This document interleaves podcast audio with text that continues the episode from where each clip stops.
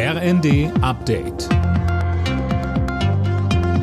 Stündlich neu. Auf den Punkt informiert.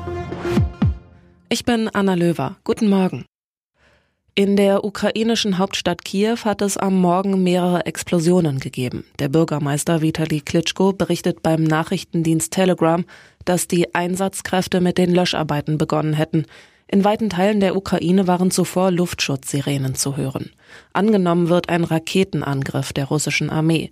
Weitere Informationen wollen die ukrainischen Behörden im Lauf des Tages geben. Die Bergungsarbeiten nach dem Zugunglück bei Garmisch-Partenkirchen gehen weiter. Die Rettungskräfte gehen derzeit nicht davon aus, dass noch Tote unter den Waggons liegen.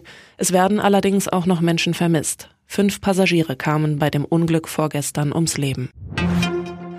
Großer Rückruf bei Mercedes. Wegen möglicher Probleme an den Bremsen sollen fast eine Million Autos in die Werkstatt. Alena Tribold. In Deutschland sind laut Kraftfahrtbundesamt wohl knapp 70.000 Wagen betroffen, und zwar die SUV-Baureihen ML und GL sowie die R-Klasse aus den Baujahren 2004 bis 2015.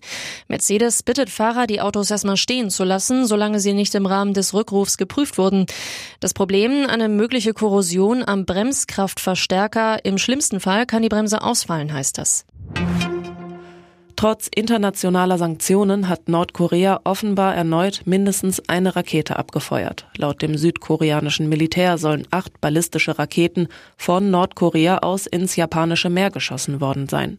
Die USA warnen, das kommunistische Land könnte bald auch wieder Atomwaffen testen.